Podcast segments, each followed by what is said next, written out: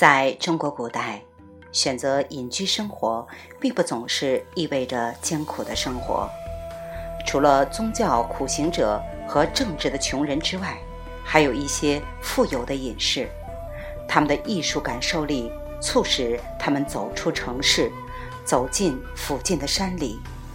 住在离长安一日行程之内的清贫的终南山隐士们，偶尔会发现，他们正在与中国最有教养的人们分享着自己的茅棚。为了寻求宁静和安慰，这些人也转向了终南山。那些走向世间成功道路的人，虽然也能得到快乐和荣誉，但是总有一些人中途转了方向。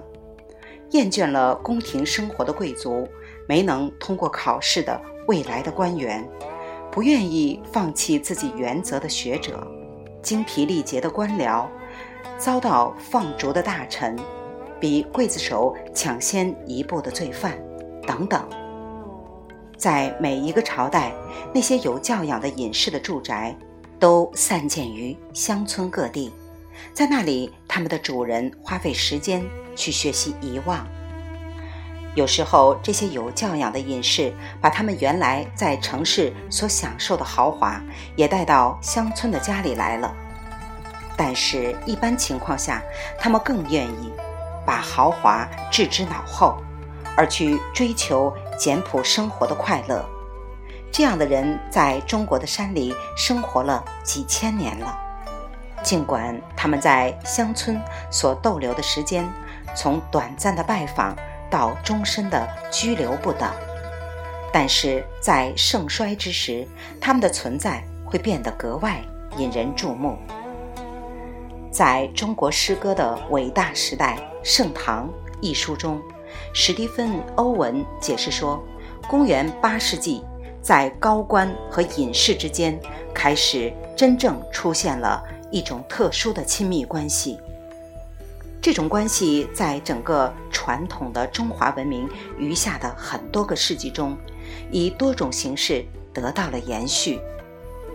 实际上，那个时候这种关系已经很古老了，但是八世纪的时候，这种关系确实出现了一个新的变化，那就是意识的隐居在乡村，作为社会上。出人头地的手段。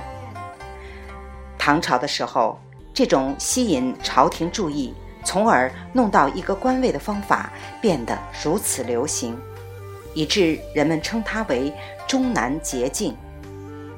八世纪期间，终南山上的茅棚和别墅，大概以此前此后任何一个时期都多。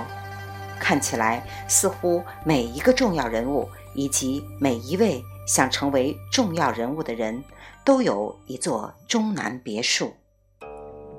在这隐居终南山的有教养的隐士中，有一个人不是在寻求通向都城的捷径，这个人就是王维。王维选择了终南山作为出世的捷径，而不是入世。就是在这里。在辋川别墅的相对的隐居生活中，他把生活和艺术用这样一种令人无法抗拒的方式融合在了一起，以至于创造了一种标准。从那以后，受过教育的中国人都一直受到这个标准的吸引。王维是一位无与伦比的有教养的隐士。他认真地对待自己的隐居生活，把隐居变成了艺术，又把艺术融入了隐居生活。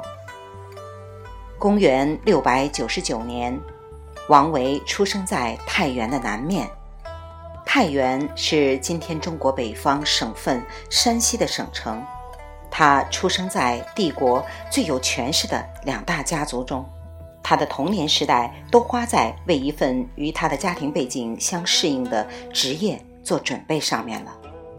唐史说，九岁的时候他开始写诗。公元七百六十一年，王维去世了，时年六十二岁。他被唐代宗誉为当时最伟大的诗人。而当时是中国历史上诗歌艺术的鼎盛期。随后第二年，李白也去世了，时年六十一岁。八年后，杜甫也于世长辞，年仅五十八岁。在王维去世以后很多个世纪里，他的诗名并没有衰减。虽然他不再排在李白和杜甫的前面，这很难说是一种轻视。王维并不认为自己是一位诗人，而认为自己是一位艺术家。而作为一位艺术家，他是无与伦比的。诗歌只是他所擅长的几项艺术中的一项而已。他精通音乐，关于他的音乐才能的故事有很多。有一次。一只箫由于无法承受他的琵琶伴奏张力而崩裂了。还有一次，人们把一幅壁画指给他看，上面画着一对乐人，他能够说出壁画上正在演奏的是哪一个曲子的哪个音符。实际上，王维年仅二十一岁的时候就已经获得了大唐帝国的最高学位。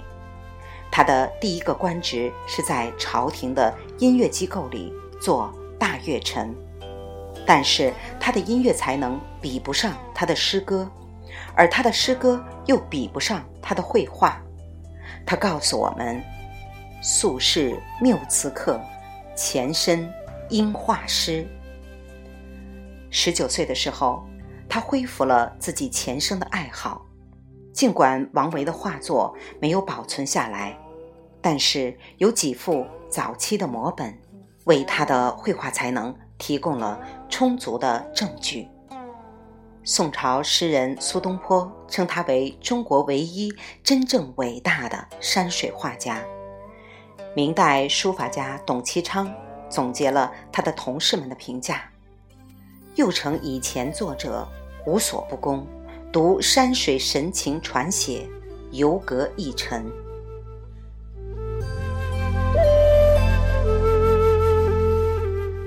未完待续，来自清音儿语子清分享，欢迎订阅收听。